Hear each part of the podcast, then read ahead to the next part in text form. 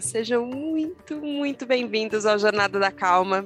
Eu sou Helena Galante, companheira de jornada de vocês, e hoje não estou conseguindo nem descrever a alegria de conversar com a Maia Angman. Seja muito bem-vinda, Maia. Oi, Helena. Gente, ela falou meu sobrenome certinho de primeira. Uhul! Que alegria! Eu estava um pouco tensa com essa parte. É, é o, o, desafio já começa logo, né? Eu estou muito feliz de estar aqui, Helena. Obrigada por me receber assim tão bem. Estou muito animada para nossa conversa aqui hoje. Que bom, que bom. Mas eu vou contar para todos os ouvintes aqui do Jornada que a animação é, porque toda vez que eu te escuto falar na internet e quando eu, eu tô na metade do livro. A raiva não educa, a calma educa. E eu tô assim, cada página pensando, meu Deus do céu, que bom que alguém tá falando isso, que bom, que bom, que bom. A gente precisa pensar numa forma diferente de educação, numa uhum. educação que seja respeitosa. E isso diz respeito a todos nós, inclusive a mim, que não tenho filhos. Uhum. É, então eu me senti é, um pouco sendo educada por você também, Maia. É, eu falei, não sei se está um pouco errado, meio imaturo da minha parte, eu ficar me sentindo uma adulta precisando de educação da Maia, que nem me conhece, mas eu fiquei com essa sensação de que, na verdade, a gente vai ter que olhar para a gente grande e falar, eu acho vai. que não está suficiente, né? A gente vai precisar vai. mais coisa. É, inclusive, não sei se você reparou que no livro eu não falo sobre pai e mãe, fala adulto cuidador, né? Justamente porque eu entendo que o papel de educar não é exclusivo dos pais e das mães. Eu acho que todos nós somos responsáveis por todas as crianças. Eu acho que quando a gente começa a pensar assim, aí sim a gente muda a maneira como a sociedade enxerga as crianças, né? É, e, e, sim, eu acho que se você sentiu isso em relação ao livro, então eu acertei em cheio, porque era exatamente essa a intenção de dar uma cutucada nos adultos e falar assim: ei, eu acho que está na hora da gente olhar para o que a gente está fazendo com a infância, né? E entender que a responsabilidade está nas nossas mãos, porque o cérebro maduro na relação sempre vai ser o nosso. Não tem como a gente jogar a responsabilidade em cima das crianças. Então, foi o livro escrito e pensado para ser uma leitura rápida, ao mesmo tempo intensa e transformadora. E, e, e pelo feedback que eu tenho recebido, parece que está dando certo. Não, com certeza, com certeza está dando certo. E sabe que é, recentemente eu tive num, num evento que foi em Minas, o Hacktown, e eu dei uma palestra falando sobre calma, sobre Jornada da Calma, e um pouco sobre a vida ali todas as coisas que a gente vai fazendo ao mesmo tempo. Eu acho que isso não é uma característica minha. Todos nós hoje fazemos muitas coisas ao mesmo tempo. Uhum. E aí uhum. uma pessoa da plateia me perguntou, um pouco fazendo graça, bem fofinho, assim, nossa, como é que você tem tempo de fazer todas essas coisas? Eu expliquei um pouquinho como era a rotina aqui é, de jornalista cuidando das coisas. Ela falou, mas você não tem filhos, né? Falei, não tem. Ela falou, então tá explicado. Então é por isso. E aí eu pensei, realmente, a gente tem essa coisa de que, além de tudo, você tem filhos, então vira mais uma coisa que você, uhum. que você uhum. faz na vida, né? Parece que é mais um papel que, que você assume. Uhum. Só que uhum. eu fiquei pensando que, por mais ok, eu entendi da onde estava vindo a pergunta dela, faz sentido. Parece que a hora que você tem uma criança para cuidar, o desafio é vezes mil, né? Todos os uhum, desafios, e uhum. é, imagino um pouco pelo que você conta que isso também tenha, tenha acontecido com você. Uhum, uhum, Mas eu vejo na sua forma de, de lidar com esse cuidado de uma forma que ele é integrada, né? Não é uma coisa assim que você vive e aí você cuida das crianças. Você vive e cuida das crianças, isso tudo é a vida, né? Não, é, isso tudo acontece tudo ao mesmo tempo. É, eu acho que tem uma grande questão que a gente pode aprofundar aqui em relação ao cuidado das crianças, especialmente para as mulheres, que existe claramente uma sobrecarga materna, que vem também dessa estrutura machista que existe na nossa sociedade. Então, tanto é que no meu perfil 95% do público é feminino e eu não faço distinção no meu trabalho. Eu sempre uso o termo adulto cuidador exatamente para não excluir ninguém. Antes, olha só para você ter ideia, Helena, antigamente meu perfil se chamava mãe labarismo. Sim. É, e eu troquei o nome do meu perfil por dois motivos. O primeiro, justamente porque essa ideia de malabarismo, dessa coisa de eu preciso equilibrar tudo, não, não dá, não tem como. É, então, eu não queria perpetuar essa ideia da mulher, principalmente, ter que dar conta de um zilhão de coisas, né? E eu, e eu sinto que no começo, quando eu criei esse nome, eu me identificava com esse nome também. E também porque mãe, labarismo, a ideia de que a mãe que é a responsável pela educação. E, embora na sociedade ainda seja uma realidade, estamos em processo de desconstrução, eu não quero ser perpetuadora desse movimento, sabe? E o lindo, Helena, é que muitas, muitas pessoas é, me acompanham, que são pessoas que nem filhos têm, né? Inclusive, fiz, uma, um, fiz algumas noites de autógrafos e, e, eu fiquei tão encantada com essas pessoas que vinham, que não tinham filhos, e simplesmente falaram assim: ah, eu tô aqui porque eu gosto do trabalho. Eu falei assim: meu Deus, que lindo! porque é, se a gente olha para o meu trabalho, né, de cara você imagina que seja um trabalho relacionado a quem tem filhos, né? E eu fico muito assim, meu, meu coração transborda de, de, de gratidão quando eu vejo essas pessoas, como você, Helena, que não tem filhos, mas se interessam pelo assunto, porque é exatamente essa mensagem que eu quero transmitir, é para todos. Um, e não é porque você não tem filhos, não é porque as pessoas que não têm filhos não possam se envolver. Inclusive, se você tem amigas que têm filhos, você pode ser rede de apoio. Você pode ser uma pessoa que acolhe, que escuta o desabafo. É, então, assim, a gente precisa entender que esse universo da sobrecarga, ele é real. Não dá para a gente fazer de conta que não é realidade. Mas um, para mim tem sido assim, uma jornada de, de, de, muito autoconhecimento e começou com essas com o nascimento das minhas crianças, onde eu cheguei nesse limite da sobrecarga, sabe? Eu conto um pouquinho disso no meu livro, mas um, a questão é que eu estava sobrecarregada, profundamente sobrecarregada, mas eu também tinha, para além da sobrecarga social, uma sobrecarga interna que vinha da minha educação, né? De, de um um, de um funcionamento de correr atrás sempre da excelência, da performance, de conseguir, de não fracassar. Ainda mais porque, quando tive filhos, o meu desejo, a princípio, era criar a minha própria família que eu não tive na minha infância.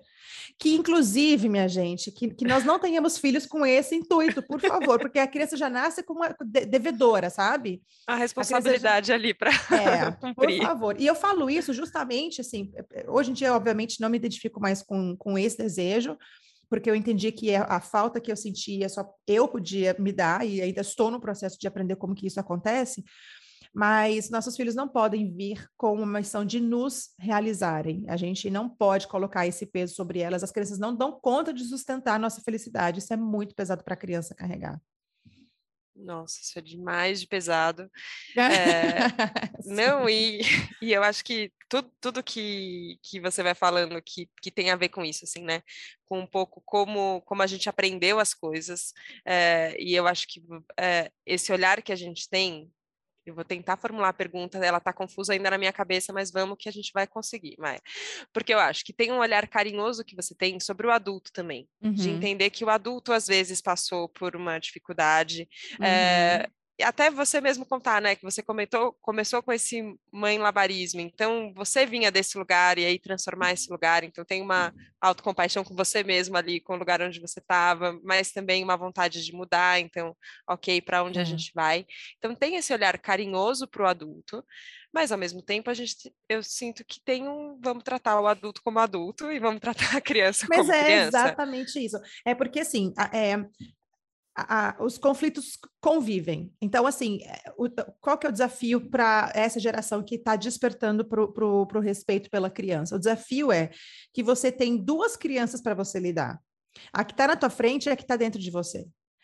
É, e, e, e, é aí que está o desafio, porque muitas vezes a tua criança está na tua frente um, eu não gosto de usar o termo birra, é, eu gosto de usar o termo intensas frustrações, porque na sociedade ainda esse termo é visto como uma maneira muito depreciativa. Então a criança tem uma intensa frustração, e aí eu fico também muito frustrada com essa criança que está frustrada comigo, e aí vira uma bomba isso tudo, sabe? Então eu tenho muito cuidado com os adultos, sim, porque eu sei que eles também foram crianças que não foram acolhidas. Eu, eu conheço, assim, eu recebo muitos relatos de pessoas que me contam, sabe, que tem dificuldade em acolher os filhos porque eles literalmente nunca vivenciaram acolhimento. Eu fui essa criança também. Então, eu fui, eu fui sentir o que, que é acolhimento é, na relação com o meu parceiro, com meu marido Haroldo, que, que foi a primeira vez na vida que eu chorei no colo de alguém sem essa pessoa me julgar e sem se incomodar e sem falar que podia, não podia sabe? Então, na infância, eu nunca vivencie isso. Então, é, somos todos frutos de uma educação violenta, assim como nossos pais foram frutos de uma educação violenta, assim como nossos avós, bisavós, que vem da pedagogia nebulosa, um, que é essa pedagogia repressora, um, de, de obediência, de submissão, de silenciamento, de castração emocional que já tem, que já existe há séculos, né? Os primeiros registros são do século 17, 18, e a gente ainda é, a gente ainda herda essa pedagogia, esse, esse ensinamento extremamente violento. Então, assim, a, a, ciência é muito clara. Se você tem uma relação de acolhimento na tua infância, de, de adultos cuidadores que te enxergam, te acolhem, cuidam de você e te respeitam, você tem uma probabilidade maior de crescer com mais saúde emocional. Isso é fato. O contrário acontece também. Se você cresce no ambiente de estresse tóxico, você sempre está com medo de que alguma coisa vai acontecer, que o perigo não é nem fora da tua casa, é dentro da tua própria casa, que o primeiro relacionamento abusivo é com teus próprios pais, isso vai influenciar na tua fisiologia, na tua imunidade, nos teus hormônios, na tua neurologia, em absolutamente todas as áreas. E tem uma, uma ciência que eu, uma, desculpa, uma pesquisa que eu sempre cito, de 98, de Felice, Vincent Felice, um, ele olhou para o histórico médico de mais de 15 mil pessoas, acho que isso foi em San Diego, e a correlação é gritante em relação às experiências adversas na infância e as doenças na fase adulta. E aí o Dr. Gabor Mate, que é um, ai meu Deus, ele é assim, ele é a minha maior referência, um, ele, é, ele é médico e traumatologista, ele fala que para dentro do que ele pesquisa, 99% das doenças todas estão enraizadas em trauma. Todas as 99. Assim, é impressionante o tanto que a gente não sabe sobre isso. Eu fico assim, gente, isso tinha que ser gritado pelas, pelas janelas, pelas montanhas. Todos deveriam ter acesso a essa informação, porque a nossa medicina hoje é focada em lidar com o sintoma. Você vai no médico, eu tô com essa dor, toma remédio, pronto. Mas o sintoma, ele é emocional, porque corpo e mente são uma coisa só. E o corpo está falando, o corpo está com esse sintoma porque tem alguma coisa que você precisa enxergar em você. E são movimentos emocionais. Eu não estou falando, gente, que a gente não pode tomar medicamento de forma alguma. Que bom que temos isso como recurso para aliviar o incômodo. Mas eu estou falando que não é suficiente. Que a gente deveria chegar no médico, ele deveria olhar para a gente e falar assim: qual, quanto que tá a sua dor? Tá, tá muito alto, toma esse remédio, toma o remédio. Agora a gente vai falar, o que, que aconteceu na sua história? Me fala sobre a sua infância. O que aconteceu na tua família? Como foi sua educação? Aí sim, com essa medicina integrativa, a gente pode cuidar. Então, é, eu sempre falo assim, a educação respeitosa vem para salvar a humanidade, porque quando você consegue dar para uma criança um lar pacífico, essa criança pode atingir o seu maior potencial.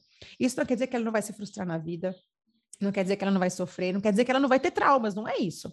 Mas ela vai ter muito mais habilidades e resiliência para conseguir se refazer após as dificuldades, sabe? Que é uma, uma, tolerância emocional maior que muitos de nós, infelizmente, não temos. E aí a gente precisa correr atrás, né, Helena? É, com, com, com, vários recursos, desde terapia, via medicamentosa, med, meditação, exercício físico, etc, etc, etc. Assim. Inclusive, foi o tema de uma aula que eu dei ontem ao vivo para os meus alunos, o que, que a gente faz com os nossos traumas, né? E, assim, é uma vasta gama de recursos, mas a, a, primeiro a gente tem que se convencer que a gente merece, cuidar, porque a gente sempre acha que não, mas eu tenho que dar conta, não, mas eu tenho que ter mais paciência, não, mas eu tenho que conseguir, não, mas meu trauma não é tão grave assim, mas não é uma competição de trauma. O teu é o teu, o meu é o meu, e a gente vai cuidar disso, sabe? Nossa, sim é, isso de não ser uma competição de trauma é muito bom e acho que talvez venha de algum trauma que a gente tem, que a gente uhum. teve que gritar tão alto, talvez, para poder é, a nossa dor ser ouvida, que a gente fica competindo, né, com, com os adultos para sempre. Isso que você falou, é? é exatamente, Helena, veja só, isso que você falou é no ponto. Você, criança, precisando chamar a atenção do teu adulto e esse adulto não tendo condições de olhar para você, e você realmente precisa chamar atenção e a criança faz isso com um comportamento desafiador. Quando a criança não é enxergada, não tem conexão, é aí que ela se joga, grita e faz, e, e tenta chamar atenção mesmo. As pessoas falam, ah, a criança quer chamar minha atenção. Eu falo, é, aham, uhum, é isso uhum. mesmo, então vamos olhar para essa criança. e sabe que eu, eu, tenho uma percepção de que isso está muito ligado também, acho que em todos os aspectos da vida, mas a hora que a gente olha para o ambiente profissional, eu vejo que isso fica muito claro, assim, é, de, desde, às vezes, uma imaturidade emocional que nós, como adultos, apresentamos, então, na hora que a gente vai trabalhar em time, isso fica pipocando o tempo inteiro, uhum. e, você, e, e acho que faz parte você ter que lidar com isso também, até com uma outra coisa que tem a ver quando a gente trabalha com criatividade, acho que também, de certa forma, todas as profissões passam por criatividade, que é a gente está com tanta vontade de acertar uh, e de fazer assim, um, cara, eu. E uma vez eu falei essa frase para uma pessoa e eu achei que eu estava arrasando quando eu falei essa frase, até que eu, eu percebi o quanto ela é é, disfuncional. Eu falei assim, ó, porque de mim, Helena, nunca ninguém vai poder falar nada. Eu vou fazer tudo certo. Eu vou fazer no prazo, eu vou fazer muito bem feito, que é para ninguém poder dar um pio. E eu achei que eu estava falando da minha qualidade profissional mais estava uh, uh, arrasando, assim, nota 10, estrelinha para mim. A pessoa virou para mim e falou: Mas você já viu o tamanho da prisão que é isso? E aí, você não vai tentar fazer nada diferente? E, e, e se tiver que errar para aprender alguma é. coisa? Aí eu falei, ok, acho que eu não sei errar, acho que eu não sei tentar. Se, se a gente está o tempo inteiro tão. E, e é difícil, porque no ambiente profissional, se você errar, você vai ser demitido. É, a gente tem isso na cabeça, né? Tem, tem Só isso. se a gente não tentar, como é que a gente vai fazer, né? Mas você percebe que essa fala sua, ela é um recurso que você precisou desenvolver para você sobreviver? Uhum. Você percebe que é uma fala da tua criança é, a gente pode falar criança interior, registro neurológico, pode usar o nome que quiser, gente, mas fato é que. Não, é porque às vezes a pessoa fica, ai, criança interior, fica Sim, assim, ai, parece, parece coisa mística. Místico. Não, gente, tanto. É, a questão é, é literalmente conexão neurológica que aconteceu na infância, e aí, no caso, você precisou desenvolver esse lugar de não posso permitir errar porque eu pago um preço quando eu erro. E aí a gente assume esse rótulo, né, de que eu sou excelente, de que eu sou ótimo no que eu faço, até porque, olha só que interessante, o Gabor Mate traz isso lindamente, ele fala sobre apego e autenticidade. Então, tem esses dois fatores aqui.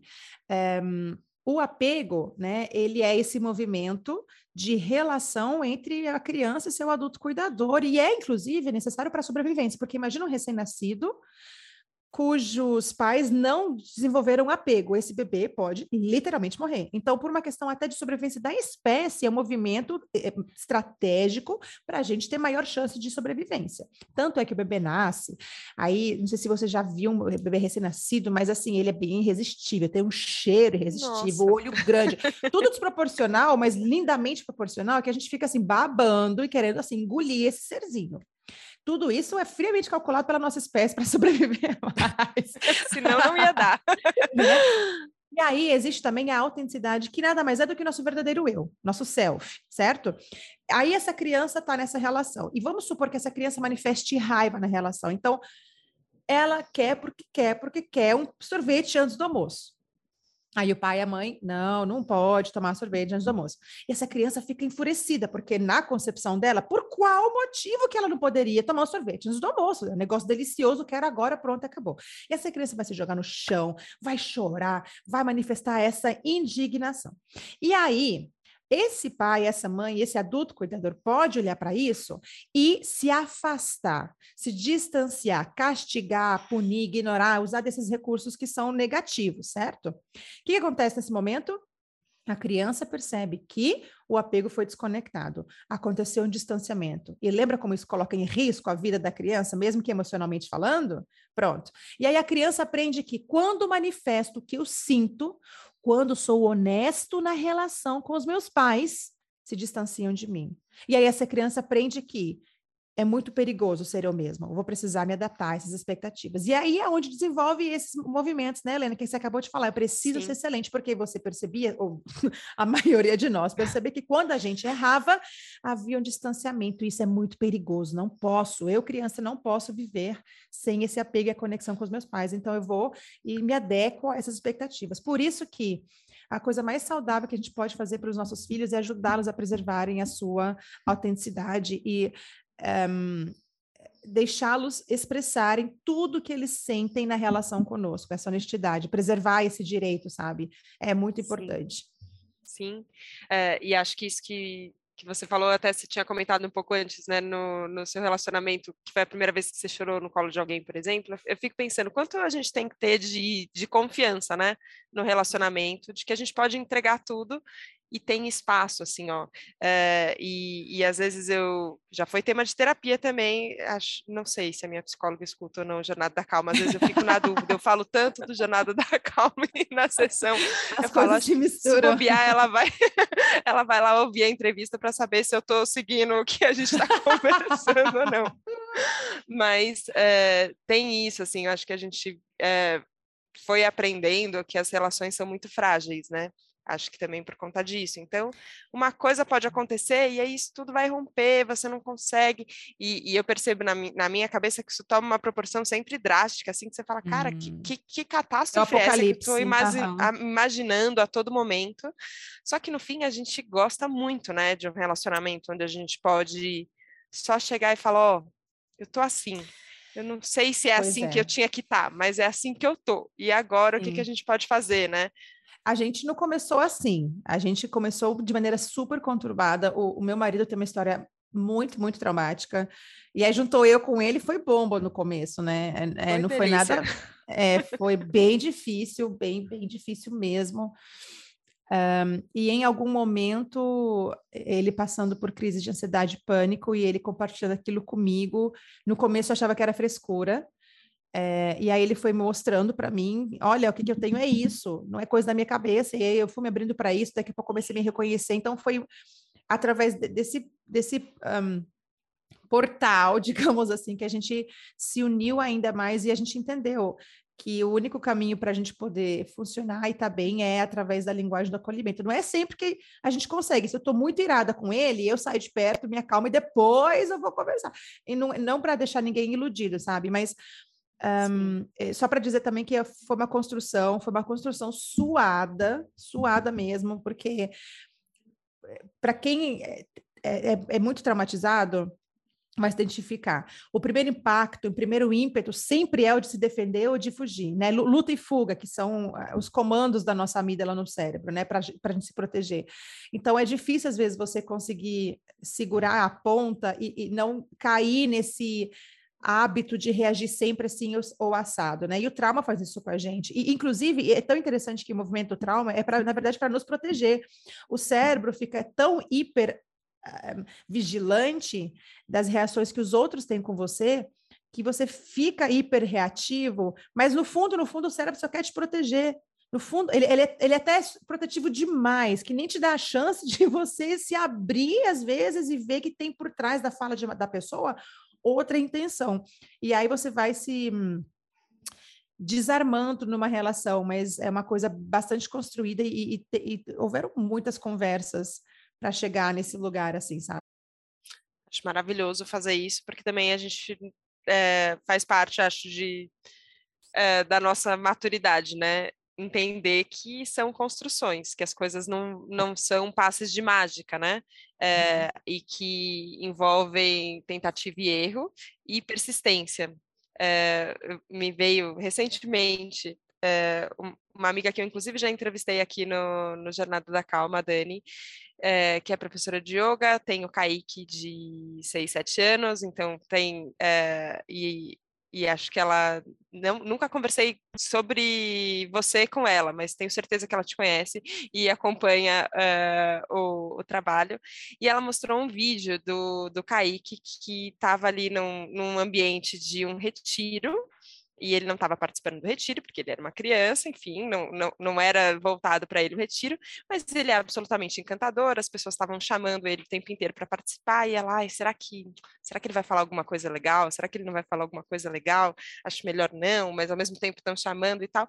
Ela ali na, naquela questão, nesse questionamento, é isso que numa hora ele entra na sala de prática de verdade ali, de, de yoga, e perguntam para ele alguma coisa, não sei como é que foi a construção, eu só vi o trechinho editado do vídeo, que era ele falando assim, assim, a gente precisa entender ou aprender sobre os mistérios da vida. Oh, e aí a coisa, todo mundo, os adultos se derretem, é uma coisa incrível. E ela colocou uma frase que tinha, que tinha a ver com essa tentativa e erro, assim, sabe? Ela contou isso, tudo que, que ela tinha experimentado antes, né? Essas hum. hesitações. E ela falou, nem sempre dá certo, mas é muito legal quando a gente vê que a criança aprende a se regular em relação ao ambiente e ela deixa aflorar isso de de lindo que tem que tem todos nós, né? Que tem todos os adultos, por mais traumatizados que sejamos, também uhum. tem isso, uhum. assim, essa capacidade de olhar e falar, nossa, uma inspiração, uma, uma conexão que a gente sente com o ambiente que a gente está, e de repente sai uma pérola como essa, acho que é preciso uhum. aprender sobre os mistérios da vida. Porque eu fiquei pensando, você usa bastante essa palavra, da autorregulação, né? Da gente uhum. entender tanto os nossos sentimentos, e eu acho que também tem a ver com entender o contexto, né? É, porque isso ser autêntico, ser autêntico não significa que a gente não vai ser consciente, assim, né, eh, de o, o que está acontecendo à nossa volta, né? Não, não é que a gente vai ser rei não é ser egocêntrico, assim, a ponto de falar só, não, só eu não, importo, não. né? Não é isso. Claro, não. Na verdade, a autenticidade não é você fazer prevalecer sempre o que você está afim de fazer, mas é você ser honesto com as decisões que você toma, sabe? Mesmo quando você faz alguma coisa que você não está afim ou que você está afim de você reconhecer isso. Essa questão da regulação é, é assim, sabe, Helena? Do mesmo jeito que a gente tem no nosso cérebro um centro relacionado ao aprendizado da fala, né? Isso vem já no nosso cérebro. Se ninguém falar com uma criança, ela não vai aprender a falar. Pronto. Nós temos no nosso cérebro um, um espaço reservado para a habilidade de se regular emocionalmente. Do mesmo jeito, se ninguém ensina essa criança, ninguém fala com essa criança, ninguém mostra para essa criança como a regulação é feita, ela não vai aprender. Ela não vai aprender. Então, é, temos que entender que é uma coisa que não vai cair do céu, a gente precisa ajudar as crianças. Só que esse ajudar, e aí a gente entra num assunto assim que eu sempre falo, é uma linha muito tênue. Às vezes a gente acha que regular a criança é empurrá-la na direção da calma, e não é esse o caminho. A calma é uma consequência. Lembra que eu falei sobre autenticidade?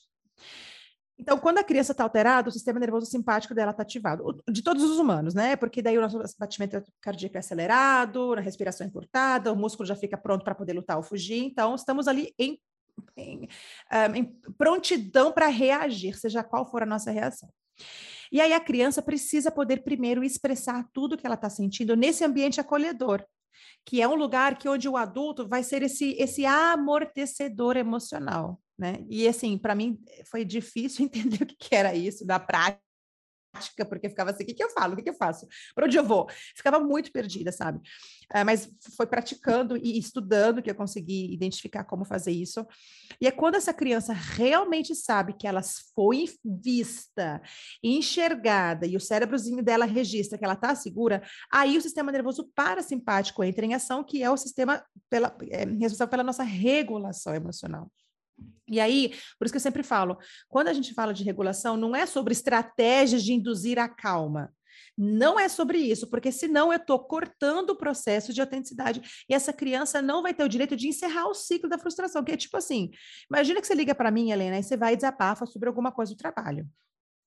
Aí você tá brava, você tá irada, porque fulano pegou, sei lá, a tua reportagem e fez e não colocou teu nome, sei lá, um negócio super injusto, você fica indignada com todo direito. E aí eu falo para você, ah, Helena, vamos, vamos, vamos sair para beber, esquece, vai, ah, a vida que segue, esquece, ah, para, vai, eu acho que dá vontade de dar uns, um soco na cara, pô, mano, escuta, só tô desabafando, me, me, né? a gente só quer que alguém valide para que a gente não se sinta louco, sabe? Aquela sensação de tá tudo bem, eu senti isso, realmente eu tenho direito. E é essa segurança que tem que passar para minha criança. Quando ela sabe que ela é enxergada, que ela é vista na relação, ela não precisa ficar provando para mim, gritar para mim que ela está sentindo, porque ela sabe que eu estou vendo e que eu concordo com o direito dela de se expressar. E aí, quando ela sente essa, essa segurança e ela sabe que eu a enxergo de fato, Aí ela consegue se regular também, mas ela precisa poder vivenciar. Ontem mesmo, minha filha estava cansada, eu, eu, percebi que ela estava frustrada. Sabe quando a criança começa a reclamar de tudo? Primeiro eu sinto, aí depois é o tênis que está apertando, aí depois é tipo uma coisa atrás da outra. Eu já sei que não é sobre o cinto, não é sobre o tênis, pode ser um momento de catarse, que ela está simplesmente botando para fora alguma coisa que ela não conseguiu digerir ao longo do dia. E nesse processo eu entendo que o meu papel não é falar para ela o que ela pode sentir, o que ela não pode sentir. E aí a única coisa que eu fazia, Helena, era assim: ai, você tá achando muito ruim esse cinto, né? Tá te incomodando, amor. E esse sapato também, amor, tá te incomodando tanto, você tá tão frustrada com isso. Eu só validava o que ela estava sentindo, não estava dando solução, não estava falando para ela respirar, não estava falando nada, estava só sendo amparo e porto seguro. Daqui a pouco ela falou: Mamãe, você pode sentar aqui atrás comigo? Eu preciso de você perto de mim. Ela tem cinco anos e ela já conseguiu verbalizar qual era a necessidade dela, sabe? Mas por quê? Porque ela aprendeu esse processo porque eu precisei entender, Helena, que eu não tenho nunca o direito de chegar e falar o que, que ela precisa sentir, o que, que ela não precisa sentir. E isso é muito desafiador, porque às vezes dá vontade de falar assim: não aguento mais ouvir o seu choro. a gente sente tudo isso, mas eu, eu, tenho que entender que o cérebro maduro na relação sou eu, então. Sim, sim. Mas acho que foi quando. É, para mim, a ideia que vem com jornada, né?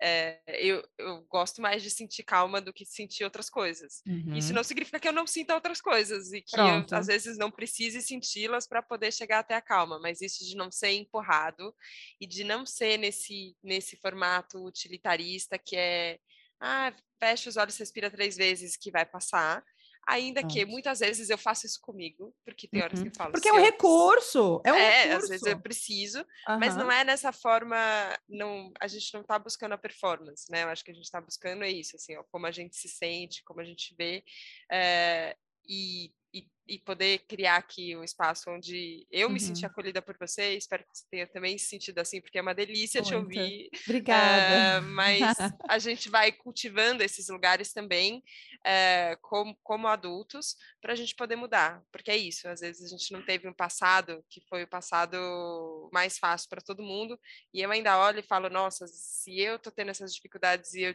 e eu tive tantos recursos, é, imagina quem, quem teve outras, uhum. é, outras situações de infância, né? Outras vivências, como, uhum. como isso aconteceu.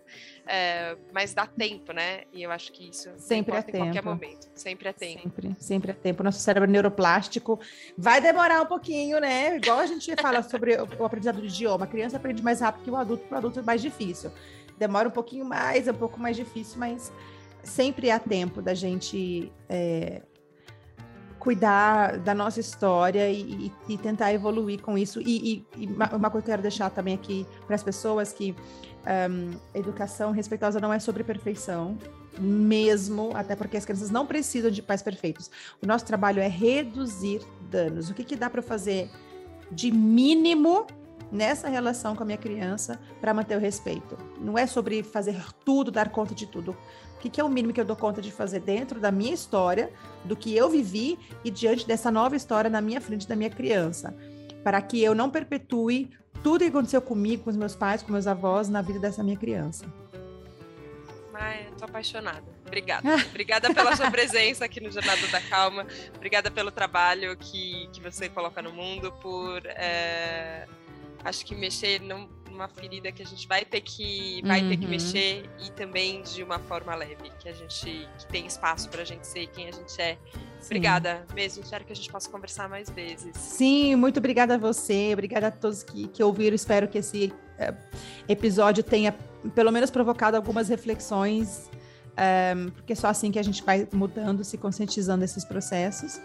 E convido a todos, se eu puder, Helena, a, a conhecer o meu livro chamado A Raiva não Educa, Calma Educa, que está sendo um, um, grande sucesso, inclusive muito maior do que eu imaginava. Vocês podem encontrar nas maiores livrarias físicas, online também. É um livro de leitura muito fácil. Então, é isso, fica o convite. E podem acompanhar meu, meu perfil também, que tem muito, muito conteúdo gratuito. Maia Underline Eigenman. Olhem na legenda do podcast para verem como Pronto, para acertar como é que escreve. e é isso. Muito obrigada, Helena. Obrigada mesmo pelo espaço que você abriu para mim aqui para a gente poder falar sobre esse assunto. Foi um prazer muito grande.